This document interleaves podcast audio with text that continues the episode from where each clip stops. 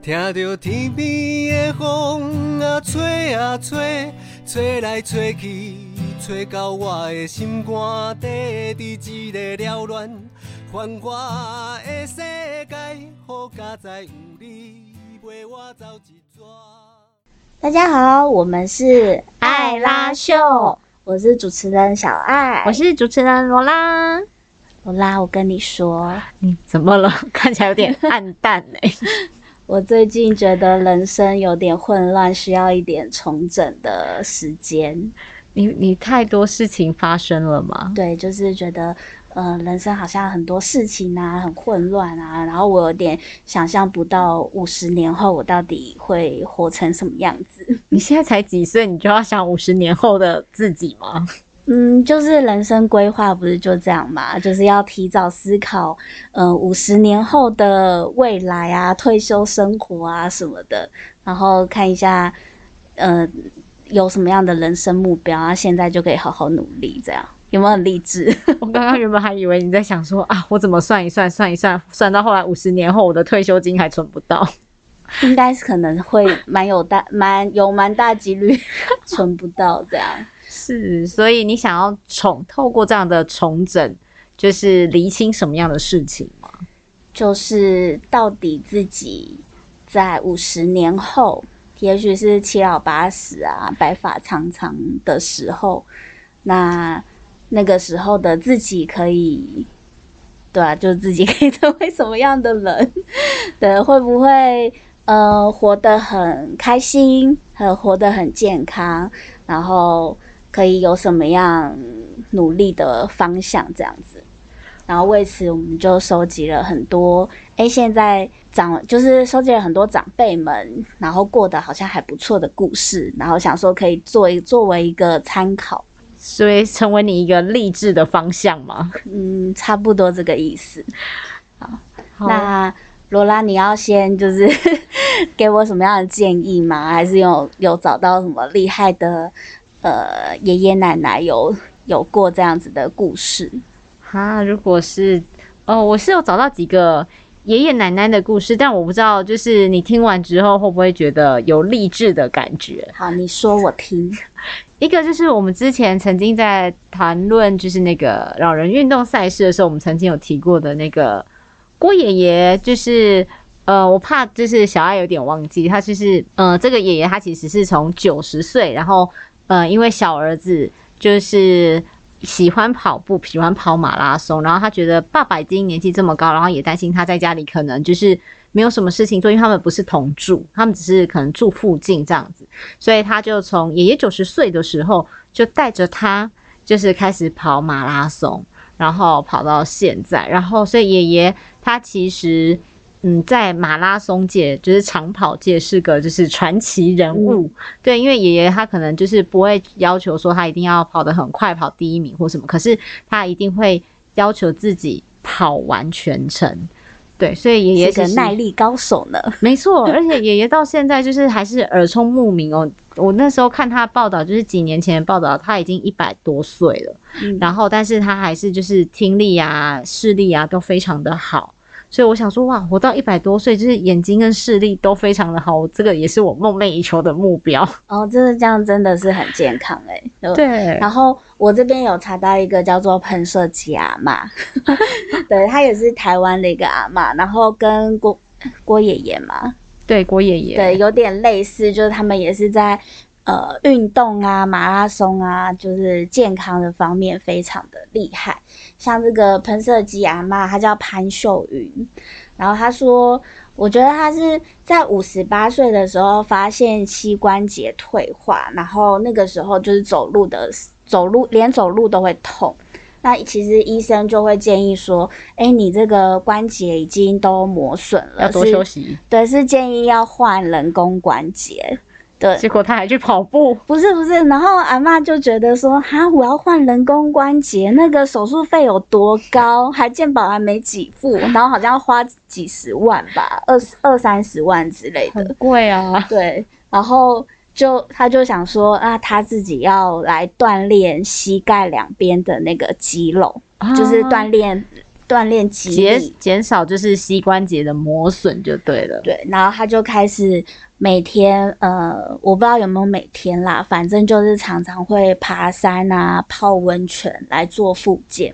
他虽然说爬山的过程很痛苦，但是他就是靠着爬山，然后泡温泉，然后爬山泡温泉这样子复健，然后就哎，真的他的他的那个肌力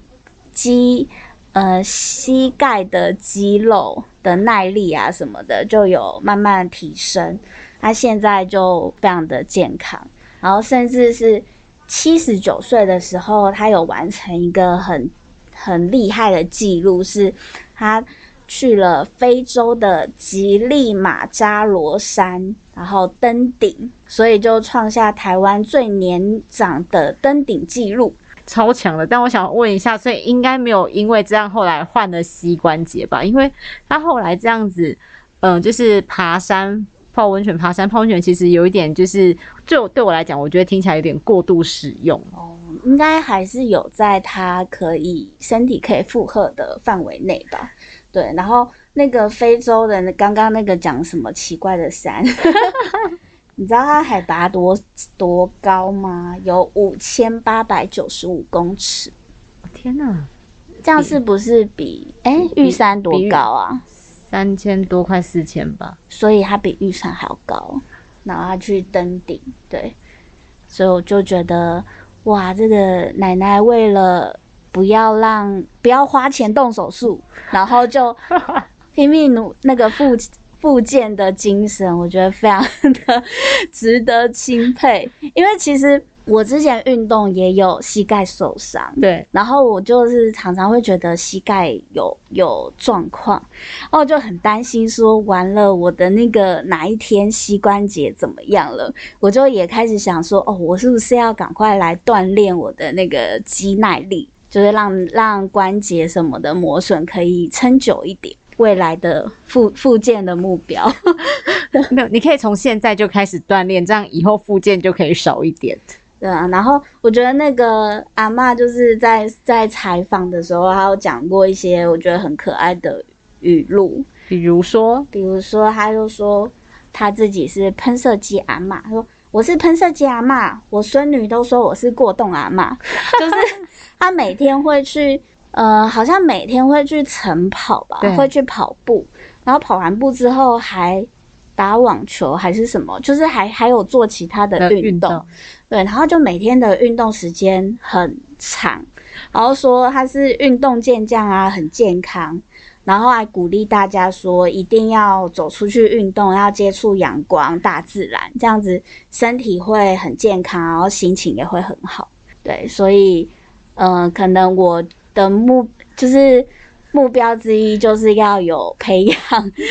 那个规律的运动习惯，这样子老了之后还可以很健康。这样，所以你要成为就是第二位喷射机阿妈嘛，但我可能没有想要成为那么 过 那么勇。勇健的阿妈，就是我只要健康就好，我不用勇，我不用太勇健。也对，太好笑了，就是这个运动系的爷爷奶奶的故事。太可爱了。那我接下来想跟小爱分享，这个就不是运动系的爷爷奶奶，其实就是呃有一个呃阿公，他就是就是退休之后，通常很多长辈不是退休之后都不知道要做什么嘛，然后他也是去发展了自己的兴趣啊，然后他子女去鼓励他，可是后来他就发现说这些事情好像都还是没有办法去掩盖出，就是。盖住他就是很想上班这件事情，嗯，他就觉得哇，他人生最大的、最享受的事情，应该就是还是上班。所以他没有享受退休这件事。嗯，就是他其实呃，你说没有吗？其实我觉得还是有，可是他还是希望说他的专长可以被看见，然后甚至他可以继续运用它，造福更多的人嘛。对，然后可以继续有发挥自己专长的地的舞台，没错没错，所以后来虽然他退休啦，可是他还是去找了工作，嗯。我觉得很厉害，就是他还是找工作，而且他就说他后来就是在四间公司上班，但是他当然不是全职啊，就是呃公司是用就是可能呃领哎，就是那个部分工时来去聘请他，但是因为像兼职这样，对对对对对，就是他等于就不是全职员工，他就是工读生，部分工时。然后 那他虽然说他在四间公司做这样的一个部分工时的上班，然后可是啊，他说。呃，因为就是部分工时，所以他可以调配自己的时间，嗯，而且因为就是呃有了工作之后，所以其实他自己又有收入，所以等于是他在呃退休后，他还有薪资收入，而且是跟他退休之前差不多，所以等于是可以呃负担得起自己的生活，嗯，对，然后而且他说，就是因为现在这样子变成部分工时之后，其实他自己的生活。嗯，也可以好很好调配，因为他可以，呃，一部分用来发展自己的兴趣，就是可能他喜欢画画，或者说做其他的事情，但是他又有一部分可以贡献在工作上。那我可以问他的那个工作的内容是什么吗？性质吗？其实它里面就有提到说，我我在想应该是人事相关的专场，因为他就有提到说，他就是有就是帮人家就是面试。面试，但是他也有协助公司做裁员，裁员，所以就是，所以我才说他应该是有相关的工作经验，因为比如说，当这间公司需要面试人的时候，可能就会请他来帮忙评估或是看，这样是不是也有点算顾问的角色啊？我觉得是，嗯，对，所以我觉得哎，很厉害耶，就是在 只是退休之后，然后还可以就是被这么多公司聘请，然后。但是因为也因为这样子，所以他就是调整了他自己的工作，发挥他自己的就是专长，但是又可以去从事自己的兴趣，嗯，很厉害，而且这样子就可以有收入。对，我觉得重点是要有收入。谁退休？对，真的，我真的觉得这很强。所以他说他就不怕没有工作，不怕没有工作。对啊。就像刚刚讲，因为他的呃，因为他有专业的能力，所以他可以就是即使到了七老八十岁，然后还是可以靠自己的一技之长找到工作。这样对啊，因为公司就像刚刚讲说，因为他是部分公司，所以对于呃企业聘请他的话，就是成本就变低。嗯，所以就是但是又有这样子的一个经验，就是这么深厚的经验在，所以我觉得对公司来讲也是一种很大的注意吧。了解，嗯。好，那讲到就是生，就是退休后不用担心收入的这件事情，我这边有一个奇葩吗？有一个很很呃有点极端的例子，就是就是比有收入，哎，他可能也没有收入，但是他就是过着非常公主般的生活嘛，呃，公主般、女王般奢华的生活，对，就是我。我这样看起来，我们看起来会觉得有点奢华的生活。所以是什么样子的长辈呢？好期待哦！这个这个是一个奶奶的故事。哼，然后大家就说她是住在船上的老太太。住在船上，对，他叫比阿特利斯·穆勒。哎，穆勒是哪一国的国国家的姓啊？其实我我没有。研究 对我没有研究说他到底是哪一国人，就是他他就是比阿特利斯穆勒，好，就是有点长，我们叫他什么？好，叫他穆勒好了，叫穆勒奶奶。对，穆穆勒奶奶，哎，然后他呢厉害的地方是他从两千年开始，他就一直住在伊丽莎白皇后二世顶级游轮上面。哎，现在已经二零二一年了耶，所以他住了。哎，我不知道现在还有没有住，但是至少资料看他那个时候住了十几年是有的。真的，奶奶奶奶奶奶家有多少？奶奶是不是很山很有那个好有资本哦？妈呀！对，然后但是我觉得他会开始住在游轮上，里面前面有一个故事，我觉得蛮感人的。先撇开他就是真的有这么多财富，就是他讲说，因为。一九九九年的时候，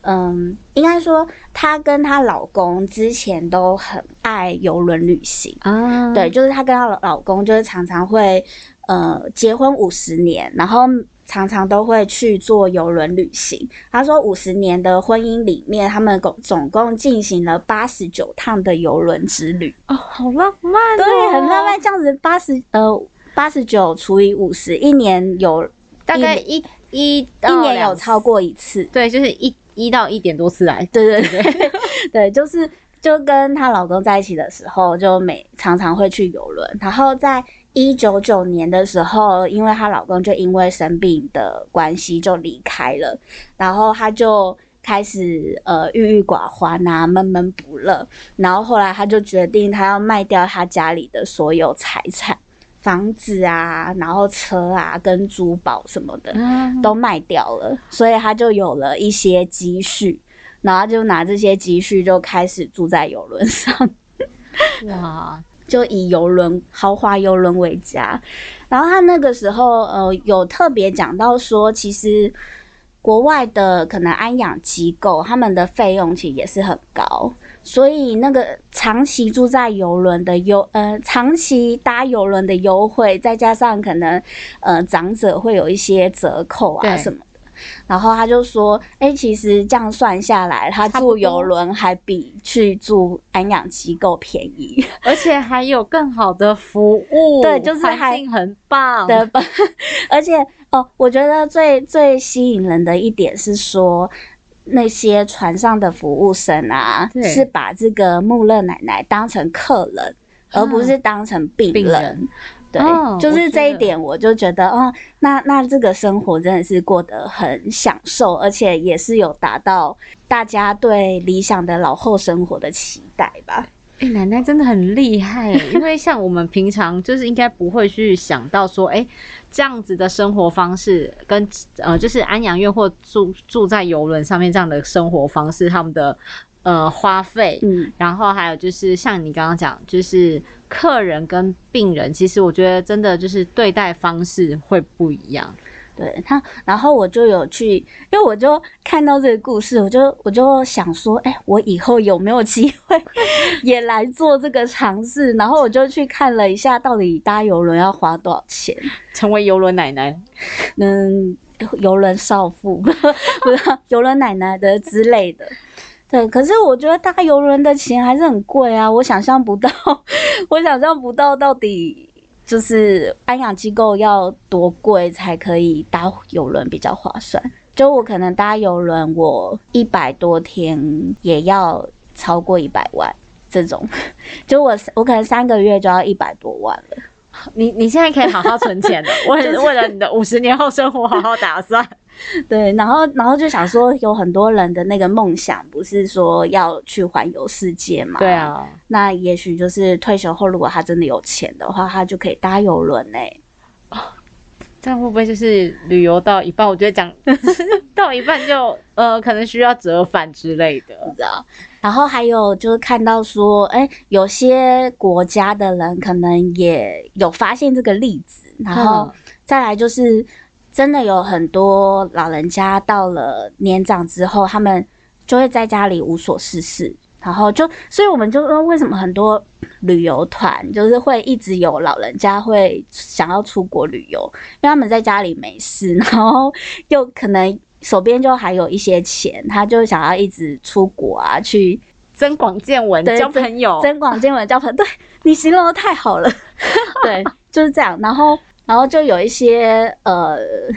旅游团嘛，他可能就会推出说，那我是不是有一个长期的游轮的行程？嗯然后我还附上一些可能医生啊，或是复健师啊，在这个船上。嗯，就也为了他们的健康跟安全。对，然后就是专门让这些呃有这样需求的老人家，你就可以来做这样子的游轮长途旅行，很开棒哎、心哦！超级棒！我也好想去增广见闻。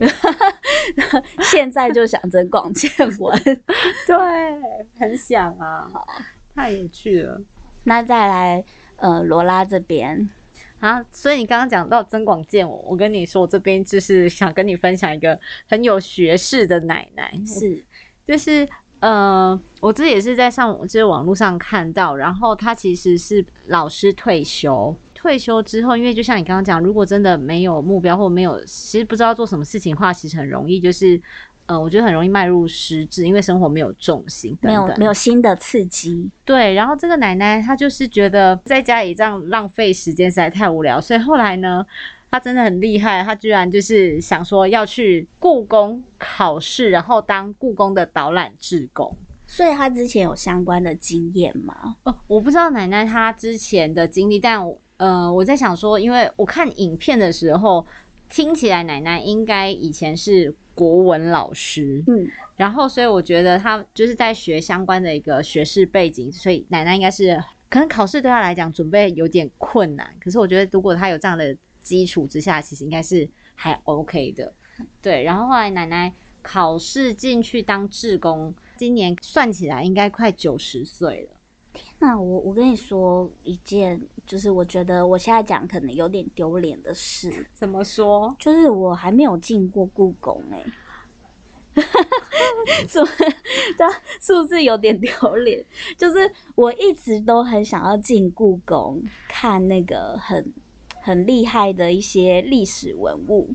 对，对但我就是还没有真的踏进去过。天哪，我觉得就是我真的觉得要去，可是千万不要就是假日的时候去。对，对，所以这故宫导览奶奶她就是呃孙奶奶，然后所以她说就是丰富的导览的这个阅历啊，被就是上海的游客称作她其实也是故宫的一宝。所以下次说不定你下次去的时候可以看一下你有没有遇到这位孙奶奶，这很厉害。那我这边有一个厉害的奶奶要要来分享，是又是奇葩的奶奶，这一次是公主吗？还是是女王？没有吗？我觉得这个算很算算蛮正常的，但是她的人生也是过得蛮丰富。因为我觉得你分享的奶奶都很特别，所以我现在忍不住想说，哎，到底是什么样子的奶奶？好，这个奶奶呢是一个一九一四年出生的日本女摄影师，所以她是日本人。对，然后她的名字呢，日文叫做 Sasamoto Tsuneko，、嗯就是翻成中文可能叫四本恒子。对，恒子奶奶，恒子奶奶，对，然后她就是她一开始年轻的时候就是当摄影师嘛，然后因为她的呃年代的关系，所以她就走过很多那时候战争啊，或者是战乱，对，或者是一些很呃历史动荡时期的一些历史故事，然后就把那些画面拍下来。对，那只是后来因为也是结婚啊，然后家庭等等的因素，他就有先暂下对对，先暂时脱离那个摄影圈。然后好像等到丈夫过世之后，她又觉得，嗯，我就是我想要继续这个摄影的她的摄影魂又出现了。对，所以他就又回来，就是继续摄影的工作。对，然后，而且到七十一岁的时候，他就第一次举办摄影展。然后，厉害哦对，然后就那个时候，就是他在摄影界工作啊，然后人家问他说，呃，人家就问他说他几岁什么的，然后他就永远都说我没有年纪，就是一直想要隐瞒自己的年纪，因为他觉得可能如果我讲了我自己可能已经八十岁了，然后就会影响到大家会对他的专业什么的不信任嗯等等。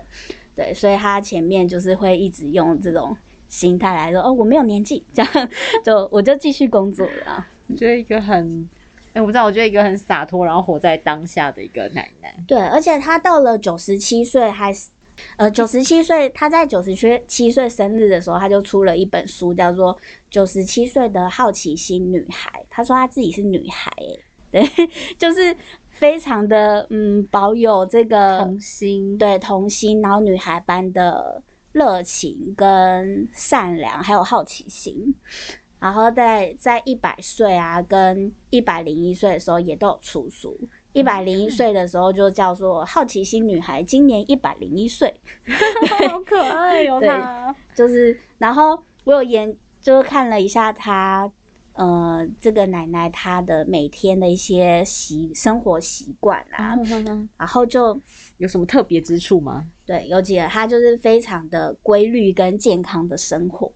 然后比如说吃饭的时候，他餐桌就是要摆的很优雅，就是餐盘就是要要摆盘啊什么的，很享受生活。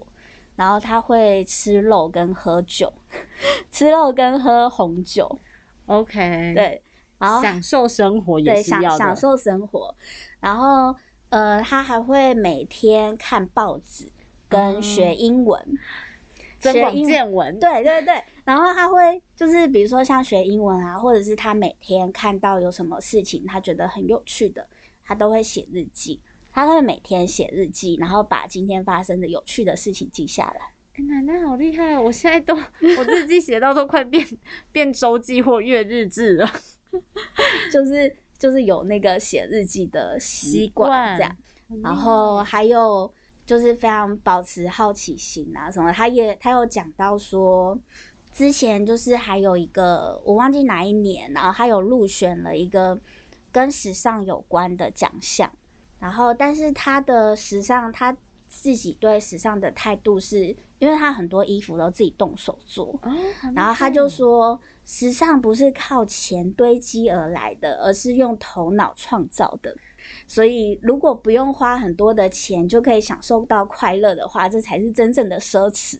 所以，我们刚刚的游轮其实不是真正的奢侈，不是真正的快乐。我们刚刚的游轮就是是可以用钱买来的奢侈。但是应该还有更多是可以用头脑创造的奢侈应该。指的比较是心灵上的富裕啦，我觉得，因为你看他的生活，就是其实他生活的一些乐趣啊、好奇心都来自于他自己的创造，对，所以我才说，就是也许我们刚刚看到刚刚的游轮奶奶，她就是一个呃，我们看得到就是。物质上面的奢侈，可是我觉得刚刚讲这个世子奶奶，她讲的其实就是心理层面的，呃，富裕，因为他其实你就觉得他是，其实他生活是很快乐的，很快乐啊，而且他就会说，因为对生活保持很很很大的热情跟好奇心，然后他觉得还有很多地方想要去，跟还有很很多人想要看，就是不会像有一些对生活没有希望的老人家，他们会。呃，讲难听一点，就是他们会等死，或者是他们觉得，呃，可以赶快解脱等等。但是这个奶奶，因为她就很有热情嘛，然后她就觉得我还不想死，我要继续活着。我每天有好多事情要做，对对对，然后就还一直维持那个很健康长寿的、很健康规律的习惯。对，我觉得这样也很棒。所以黄小爱之后也要就是成为就是保有好奇心的奶奶，对，从现在就要开始培养你的好奇心。哦，我一直都蛮有好奇心的，对，就是就是从小就要一直问十万个为什么，这样真的是把爸妈烦死。好，太有趣了。哎，那我们刚刚聊了那么多，就是罗拉有没有想过自己希望自己老后的样子，或者是呃想要老后是过怎么样子的生活？好，我就是一个很一般的世世俗的想法。我那时候在想这件事的时候，我就说，呃，先不谈就是那个经济层面这件事好了。就是我当然希望说经济是有一定的保障，但是如果在呃不谈经济这件事情的话，其实会呃希望说，就是我可以跟我的好朋友，就是可能一起住，或者是就是呃有人可以聊聊天。然后做自己喜欢做的事情，比如说呃画画啦，然后像刚刚柿子奶奶可能就是喜欢动手做一些东西啊，就是自己生活当中要有重心，嗯，对。然后另外就是偶尔可以散出去旅游一下，对，就是我觉得很很搭惬意游轮，嗯，游轮可以是一种方式啦，嗯对。然后就是最重要，我觉得还有一个就是健康。嗯因为像刚刚讲说，其实我们可能就是年轻的时候没有这样的运动习惯，所以或者是我们在年轻的时候就恣意挥霍自己的健康，所以到了老了之后，可能就会有一些病痛什么的。所以我觉得健康最为就是优先，嗯，然后再就是经济，然后再就是这个生活心灵层面的富裕。哎、你讲的刚好就是我有看到一本书的标题，但书不是我写的、哦，对，就是呃对，但是大家大家的体悟的观念，我觉得都差不多。，对，但这个书的标题叫做“不穷不病不无聊”，然后就在讲说，就是老后的生活怎么样。怎么样子这样，然后就是可以刚刚刚讲的是否定句嘛，就我不要怎么样，我不要对穷啊，我不要病，我不要生病，不要无聊。然后我如果换成正面的词句来讲的话，就是第一个我要财富自由，对，财富自由，财富自由。然后第二个我要身心健康，没错，对。然后第三个就是我的生活是很快乐跟充实的，忘掉，对，就是老后之呃老后生活，我觉得只要把握这三个原则，就可以过得很幸福快乐。对所以我们现在要开始努力，对，努力 努力呃财富自由的。财富自由啊，还有健康啊，健康比如说作息呀、然后还有就是培养一些兴趣嘛，是不是？嗯，关于那个刚刚是讲柿子奶奶，是柿子奶奶吗？对啊恒子奶奶啦。哦恒四本恒子啊，我们我们好好直接，缩写。对对，说错了，奶奶对不起。恒子奶奶，她又就就是讲说她都是什么女孩，什么女孩，然后就其实我也很想要，就是有这种心态，就是我无论到了八十岁、九十岁、一百岁，我都是女孩哦。哦，所以小小爱女孩，对，就是我觉得那个女孩代表的就是说我可以呃充满纯真善良，嗯然后对世界是好奇的，就是对世界保有那个好奇。心，对，然后再来是还有一个是想象力吧，就是想象力跟创造力，我觉得也是呃大家会习惯说好像是小孩子才会才会有的东西，但是我觉得那个这个能力是可以一直到老都我们持续还是有的。对，然后比如说呃我长大之后我还。哎，我现在就长大了。我说，再长大一点的时候，对我在过三十年、四十年之后，我还是可以看卡通动画啊，可以啊，我还是可以玩游戏啊，没有人不行啊，没有人说不行。对，我就是要成为这样的女孩，成为一个 任性的。任性的资深女孩。对，还有一个就是前面都没有提到的，但是也是我自己很向往的一个画面。你知道，有时候在外面看到那个。呃，老老公公跟老婆婆手两个牵人手手牵手站在夕阳下散步的那个画面，真的是超级浪漫呢。然后，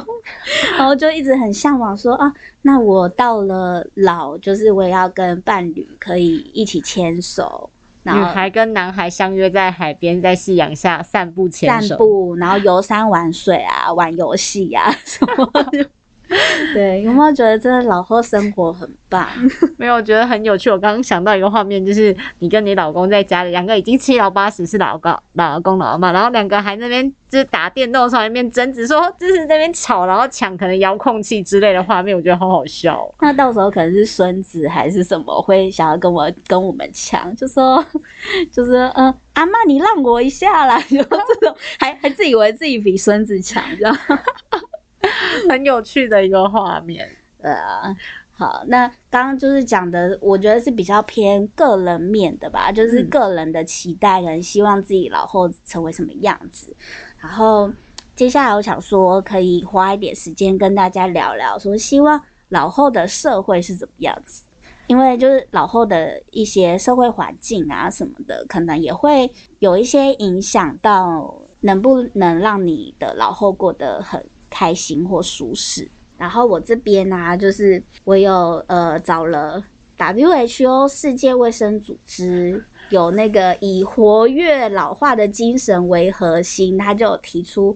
嗯，因为要讲说希望老后的呃社会是什么样子，应该一定会希望说它是一个对对熟龄是友善的一个环境嘛。对对，然后他就这个 WHO 就提出了八个城市，八个城市游邻，嗯，我在讲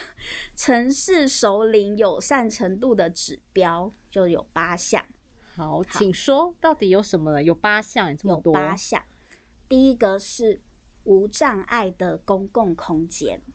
很需要。对，我们要一个一个来点评。就因为你看，我觉得台湾现在很多地方，你可能觉得看起来好像是有做无障碍设施，可是其实有时候真的没做到这么完善，或者是呃路人啊，还是就是居民，或者我觉得就是大家会占用，比如说人行道，我觉得光人行道这件事情就可以讲很久。超级危险，你知道吗？人行道没有位，呃，成人行道是机车在停，然后马路呢也是车子在停。对那我人到底要走哪？对，就是很对行人，更何况你看，像我们这种就是。呃，现在还好手好脚，就是很健康的年轻人，我们在走的时候，我们都觉得就是很不舒服的。更何况就是长辈，他们就是比如说已经行动比较缓慢或肌就是退化的状况下，其实他走这些路是更辛苦的耶。对啊，我无障碍空间就可能有包括说那种无障碍坡道啊，或者无障碍厕所，所以我觉得这个都会是呃，不管是老人家啦，可能连身心障碍者、轮坐轮椅的人士。那他们也都是很需要这方面的呃公共空间的改善，是好，很需要，真的。。然后第二个指标是便利的大众运输，比如说现在的低底盘公车嘛，呃，对，但是这个我低底盘，我觉得也算是无障碍的一种，对，但是就是。呃，比如说，呃，我老人家我要去医院，或者是我要去哪个或政府单位办事情，就是这个交通系统可以很方便。因为我觉得，因为啊，你知道我呃驾照是前不久前考的，然后其实我就有特别注意说，其实驾照有使用年限，然后你到了某个年纪之后，你就好像就没有办法拿那个驾照，是不是？是不是要缴是要缴回吗？就是因为它会呃判断说你的那个。呃因为他们觉得高龄者身体状况适不适合开车或骑车，然后可能到了一定年纪之后，你就没有办法有那个驾驶执照，那我就会需要靠很多大众交通对对大众交交加交通交通工具。你今天还好吗？今天讲话怎么了啊、有点卡。对，好，然后对啊，就是这方面的很这这这方面的运输系统。好，然后第三个我觉得很也很重要，叫做安全可负担的住宅。嗯，很需要。对，就是如果我们没有我们没有办法真的财富自由的话，我可能会需要呃，还是要需要有房租吧，就是我我需要租房子。对，那这个租房子其实很多房东他不不一定愿意租给老人。呃对租租给老人家，然后或者是嗯租给老人家，但是他的他的呃住宅的环境可能是对不够安全，对，那我觉得这个住住宅方面的问题也蛮。蛮重要的，像我其实我就很向往，就是我老了之后，我要跟一群我很好的朋友，我们就住在一个不管是安养中心也好，或是我们共同租的一个一个就这样房房子好了就社区社好区社区对，然后大家就可以有呃各自的房间，然后又有公共公共的空间，然后就可以还是常常联络感情。有这我真的我有想过，之前还跟我的就是好姐妹们，我就说我说要是我们老了以后。都没有嫁，或者当时当当时的我们，如果还是孤家寡人，我们就可以一起住。然后像你刚刚讲，比如说可能是住在同一个社区，或者也许我们就住在同一栋楼，嗯，但是我们就是住在附近，然后可以就是相互照顾，然后也可以比如说相约一起出去玩等等之类的，就是嗯心灵对啊，富就住住的地方。对好。然后第四个指标是充分的社会参与，我觉得就可以连延续你刚刚说的，就是还是可以跟朋友保持一些联络的管道。然后，充分的社会参与，可能在在城市里面可以做的，就是比如说他有提供一些高龄就业的机会，或者是自工参与的活动，或呃有一些让长者可以来参加的很很多的活动啊，社区邻里的活动这样子，嗯，就是让大家可以到老了之后，还是可以一直有参与社会的这个互互动啦。有这样的一个机会啦。嗯但我刚刚就是回到你这一题，我刚刚就想到，就是我也有问，就是同事啊朋友，然后他们就就是应该说，嗯，也会期待说。呃，政府资，比如说这些资讯，刚刚讲了，因为我们想说他们要有参与的机会，可是有时候，嗯，可能政府布达这些政策或资讯的方式太过于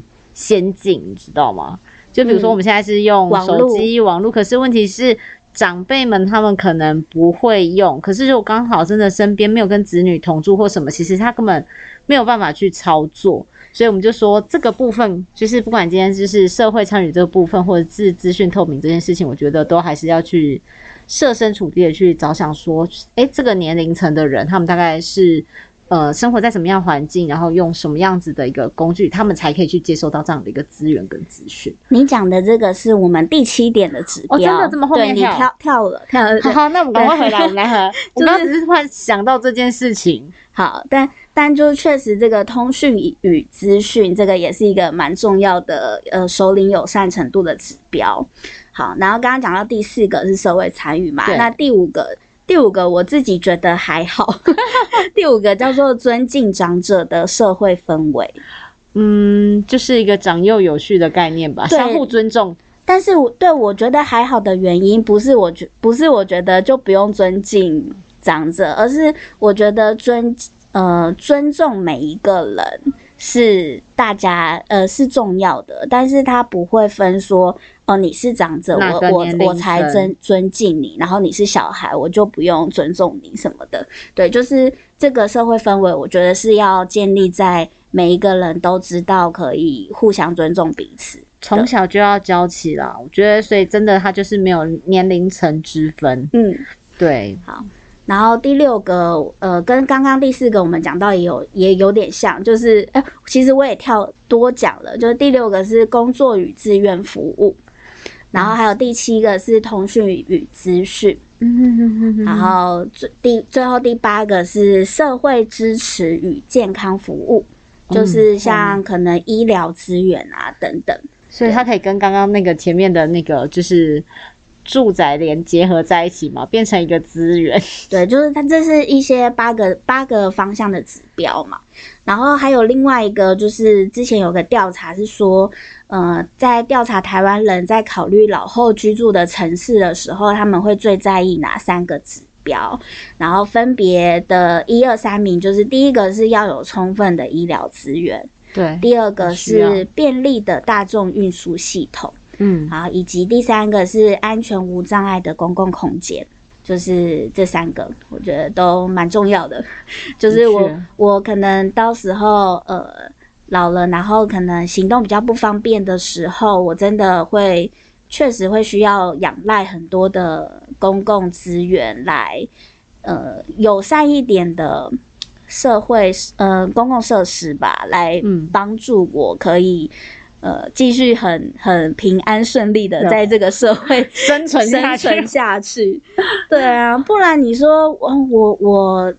出门很不方便，然后结果我路上又没有无障碍设施，或者是我需要买的东西很远，那我就会很很难出门呢、对啊，甚至有时候可能还会因为这样，然后就不出门。对，因为我那天看到，就是我们就是自己家的脸书上面分享一个爷爷的故事，就是爷爷好像是需要定期回去拿药的，嗯。然后可是后来因为疫情的关系，然后再加上爷爷家就是交通非常不便利，所以我看到故事上面是写说爷爷就是需要先自己骑铁马，然后到就是不知道到哪里，然后去搭好像换换公车还是什么，然后才可以再搭就是大众交通工具到呃就是医院，就是其实他们家是甚至要去搭大众交通工具都不方便的状况下。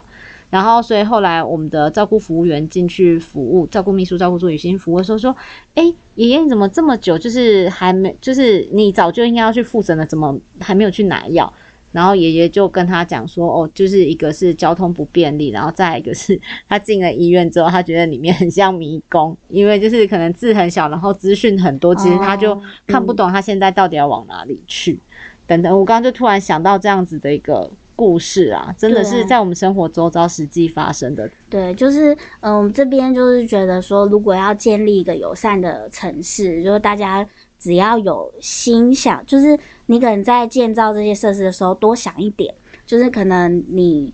呃想到说，嗯，比如说红绿灯的那个时间，你可以延长，就是让老人家可以慢慢过马路。然后或者是说你刚刚讲的那个字很小，那有没有机会是把那标题就是用大一点？那其实大家都可以看得比较清楚，不会很吃力，对吧？然后还有像是呃无障碍坡道什么的，我觉得除了刚刚讲到的。呃，老人家或者是轮椅族，甚至是推婴儿车的爸爸妈妈，我觉得都很需要这样子的公共设施。所以说，就是建立这些友善城市的观念，它不是只是让，不是只是呃老人家受惠而已，而是每一个人都有机会去去过得更更好、更幸福。就是希望这个社会的环境都很友善。对，好，那。刚刚讲完就是比较震惊一点的，所以现在要讲不震惊的吗？也没有不震惊啦，但是我自己还会多希望老后社会可以有